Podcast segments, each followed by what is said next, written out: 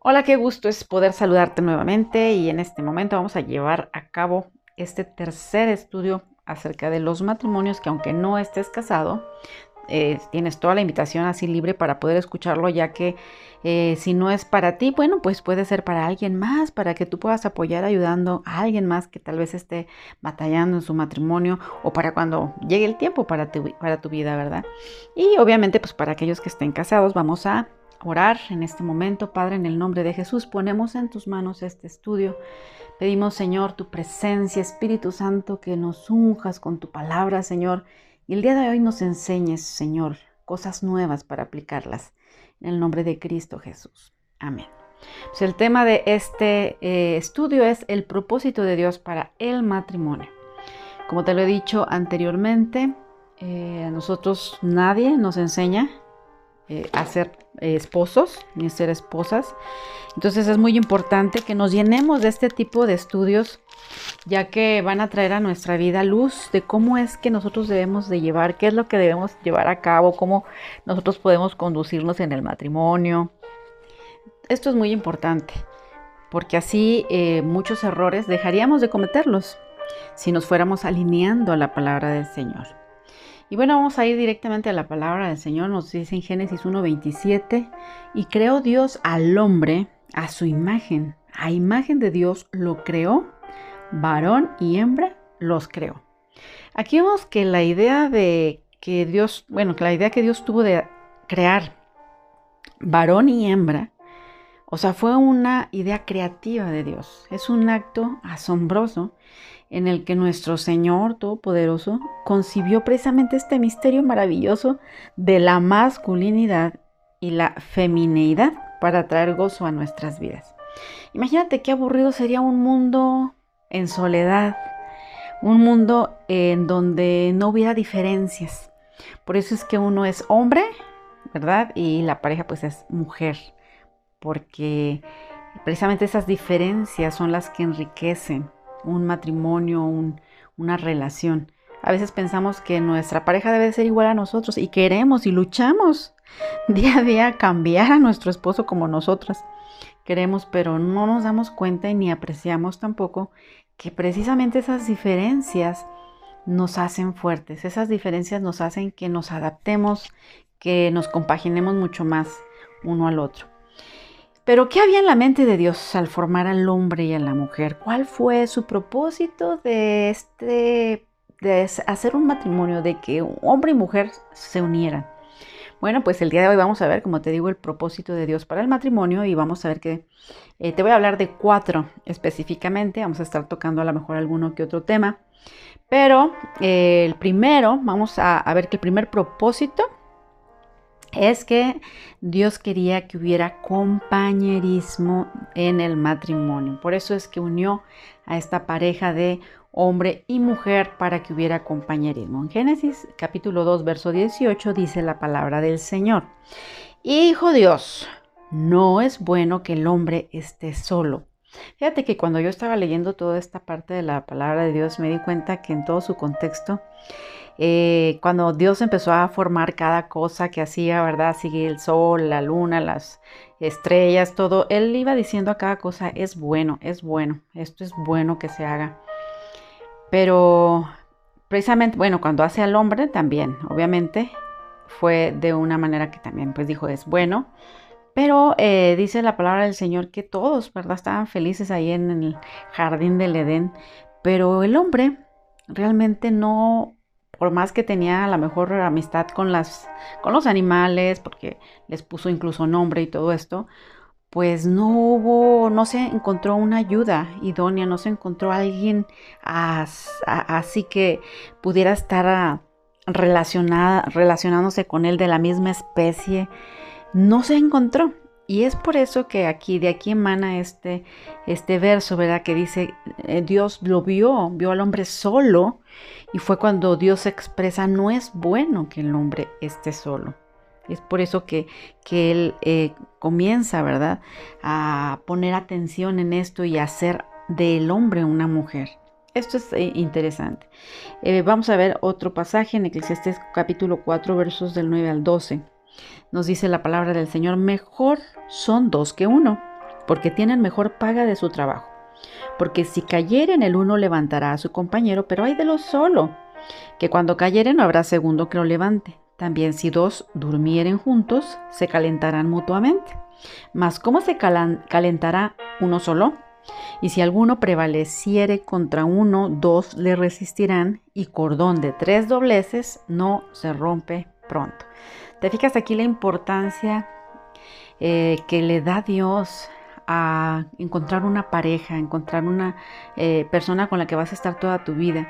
Sé que estamos viviendo tiempos en los que ya los jóvenes no quieren casarse ¿verdad? Desgraciadamente, muchos de ellos ya viven una relación, a lo mejor tienen un noviazgo y pues ya, este, a lo mejor pues sí pasan a tener ya estas relaciones sexuales y ya no ven la necesidad de vivir juntos, ¿no? Porque ya están llenando, se puede decir, esa parte, pero eh, fíjate cómo ahí ya se está transgrediendo la palabra del Señor, ¿verdad? La perfecta voluntad de Dios es que estén casados, o sea, que puedas tener esa, ese compañero para toda la vida, no nada más de un momento para un relaxo, para un, este, por un momento de placer, pues no. O sea, la, mentalidad de Dios era que estuviéramos juntos para toda la vida. Es por eso que nos habla acerca de la persona que, está sola y que qué hermoso es que nosotros podamos encontrar esa pareja. Y aquí en la última parte donde te dije, eh, y si alguno prevaleciera contra uno, dos le resistirán y cordón de tres dobleces no se rompe pronto. Fíjate cómo los eh, tres dobleces que componen el cordón del matrimonio son el hombre, la mujer y Cristo, ¿verdad? Nuestro matrimonio ligado con Cristo, resistirá todas las pruebas. Esto es fundamental si me estás escuchando y tienes a tu esposo y tú eres creyente y tal vez él no. Es importante que no dejes de orar por tu pareja, este, que puedan tener a Cristo, que puedan tener a Dios como centro de tu matrimonio. Esto es muy importante porque nos dice que cordón de tres dobleces no se rompe pronto. O sea, va a tener firmeza, va a tener fortaleza tu matrimonio. El matrimonio fue diseñado por Dios y esto lo sabemos. Uno de sus eh, eh, idea pues era solucionar primeramente este un problema que la raza humana tenemos en general, que es la soledad. Muchas veces eh, nos quejamos de esa soledad, ¿verdad? Y muchas personas sufren esa soledad. El hombre no está eh, plenamente satisfecho, como te decía, en el jardín del Edén. Y eso que vivía en un jardín muy hermoso, donde estaba rodeado de animales eh, mansos de todo tipo, tenía compañía de su misma especie, de los animales, ¿verdad? Pero Dios, como te comentaba, tomó parte del cuerpo de Adán porque no encontró, ¿te acuerdas? No encontró una eh, pareja para él. Y entonces precisamente él obra un milagro creativo formando a la mujer similar al hombre en todo sentido, excepto, tú sabes que en su sistema reproductivo, ¿verdad?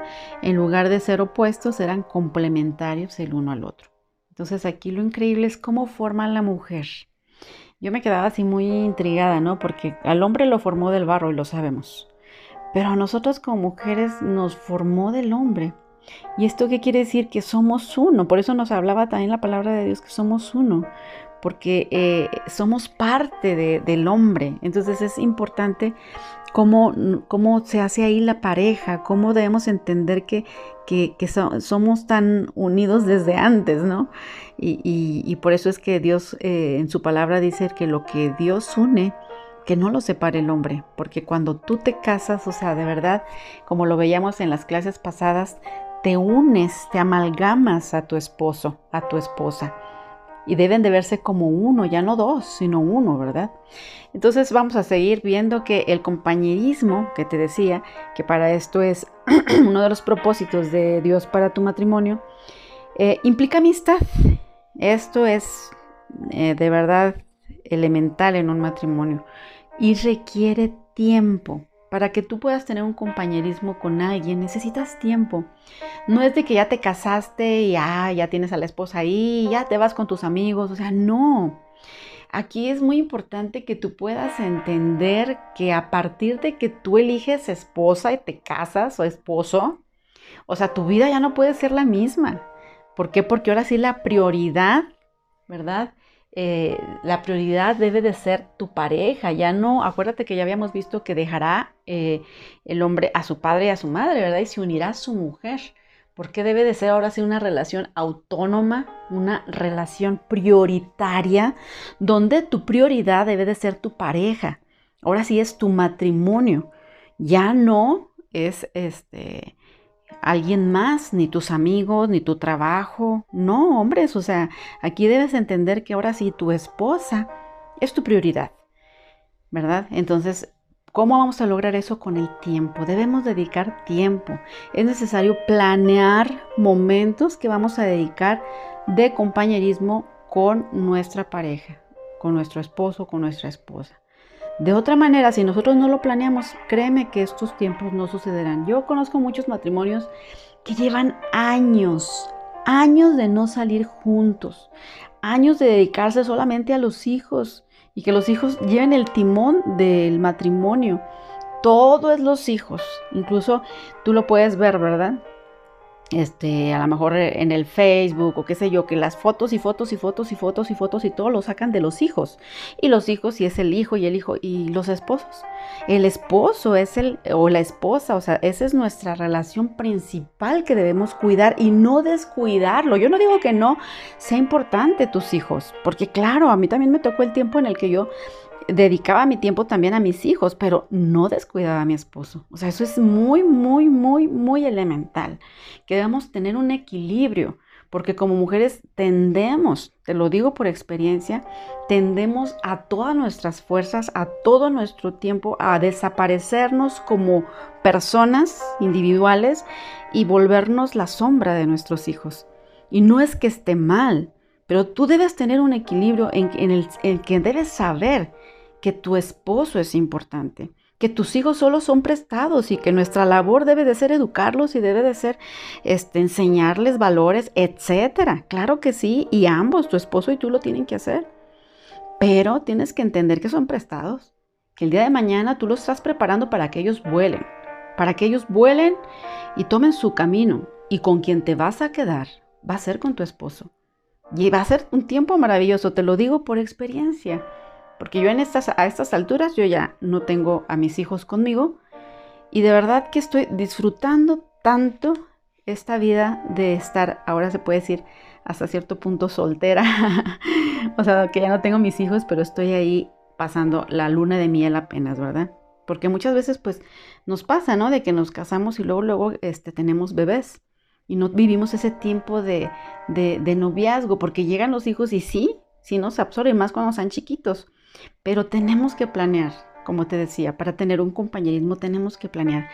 Bueno, otro de los propósitos del matrimonio no solamente es como por ahí se conoce, que es para la procreación, que sí vamos a ver que es uno de los propósitos, pero también este, quiero el día de hoy compartirte que el placer sexual dentro del matrimonio es también uno de los propósitos de Dios para, para esta unión, ¿sí?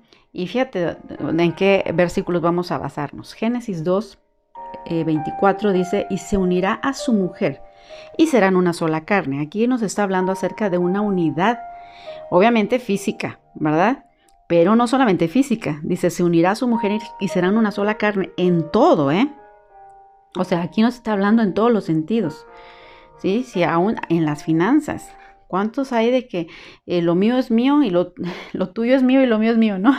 y no queremos compartir, o sea, tenemos que planear, ya como pareja tenemos que, no, incluso a veces gente se casa con, este, ya por bienes separados, ¿no? O sea, si tú estás desde el principio con una mentalidad de división, pues más adelante, ¿qué va a haber? O sea, que el segurito, ¿verdad? Porque ya tú vas con el miedo de que a ver si funciona, de que a ver si nos va bien, pues seguimos juntos y si no, pues nos separamos. O sea, no, tenemos que ir con una mentalidad. Acuérdate que todos tenemos problemas en el matrimonio, pero aquí la cosa es que nosotros luchemos para que poder este, adaptarnos, compaginar con el otro. ¿Verdad? Y, y bueno, vamos a ver pues esta parte del placer sexual, Génesis 2, 25 nos dice, y estaban ambos desnudos, Adán y su mujer, y no se avergonzaban. Algunos estudiosos dicen que es porque Adán y Eva eran perfectos eh, y que estaban tan perfectos que no les daba vergüenza estar desnudos, pero no es así. O sea, aquí nos habla de transparencia. Nos habla de que no haya secretos entre uno y otro, que puedas tener la libertad de que eh, pueda, puedas estar con tu esposo y que no tengas esa eh, vergüenza alguna porque le estás mintiendo, porque estás haciendo cosas que no, o él, o viceversa, ¿verdad? Él esté ocultando cosas, no, que tengan esa transparencia para poder estar unidos. Bueno, eh, Deuteronomio 24:5 nos dice, cuando alguno fuere recién casado, no saldrá a la guerra ni ninguna cosa se le ocupará. Libre estará en su casa por un año para alegrar a la mujer que tomó. ¿Te fijas cómo la palabra del Señor nos habla que te, tomaban un año para no salir a la guerra, para no hacer nada más que estar ahí? Dice, alegrando a la mujer que tomó. O sea, era una luna de miel muy larga.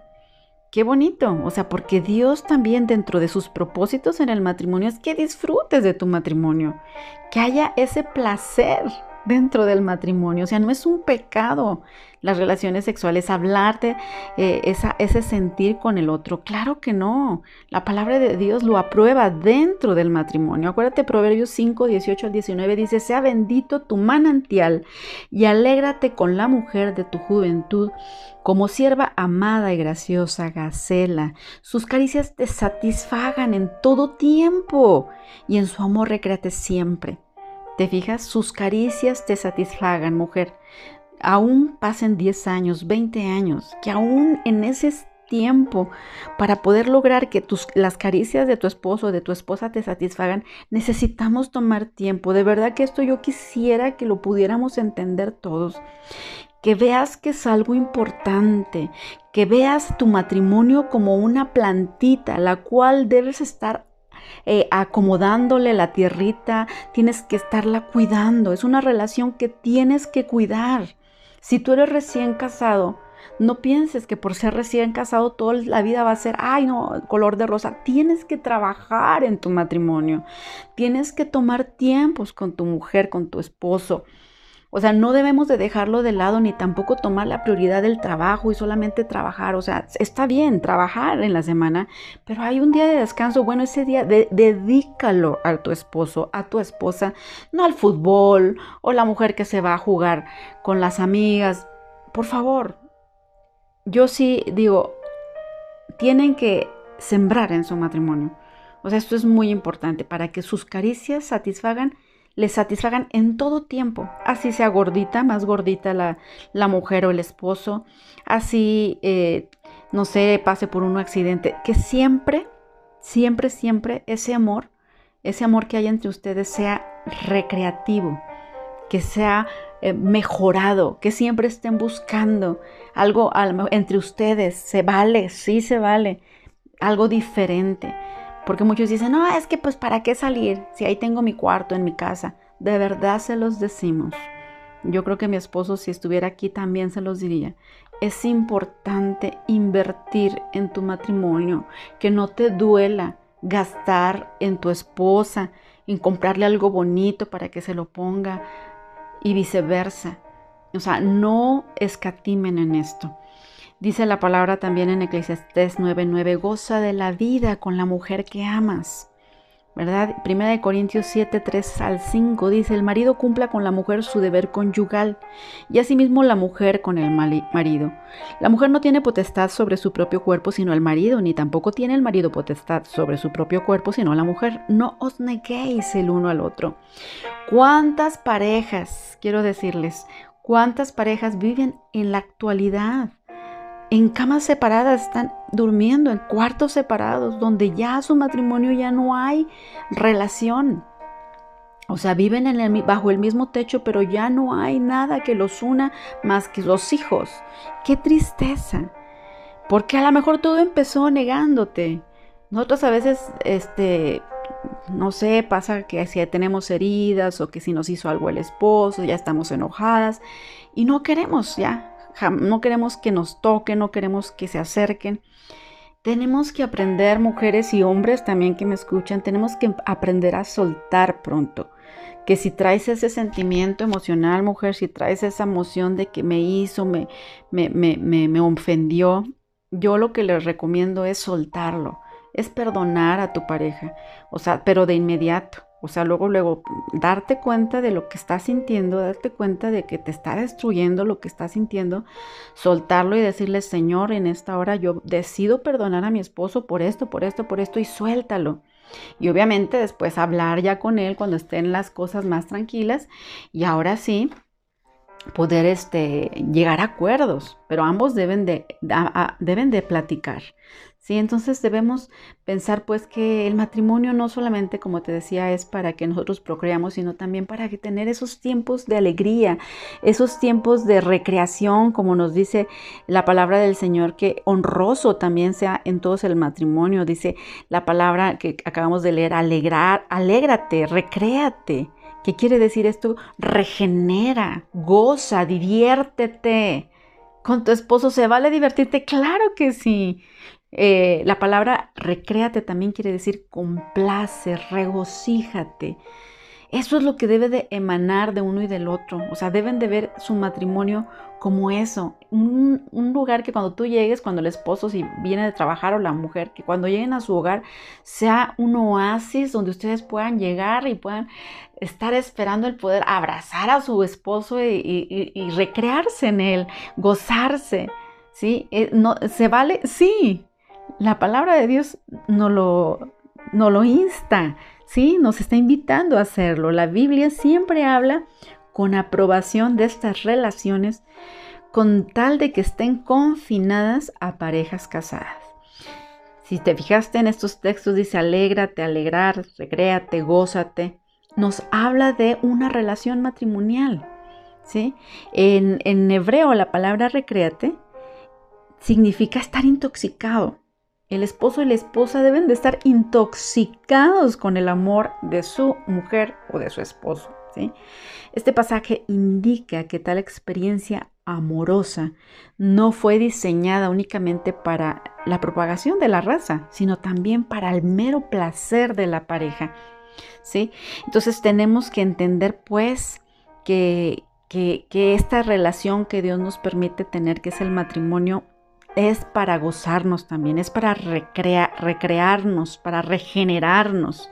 No, acuérdate, dice la palabra del Señor, y estaban ambos desnudos, Adán y su mujer, y no se avergonzaban. Adán y Eva no se sentían avergonzados. ¿Sí? ¿Por qué? Pues porque habían sido presentados primeramente por Dios uno al otro, ¿verdad?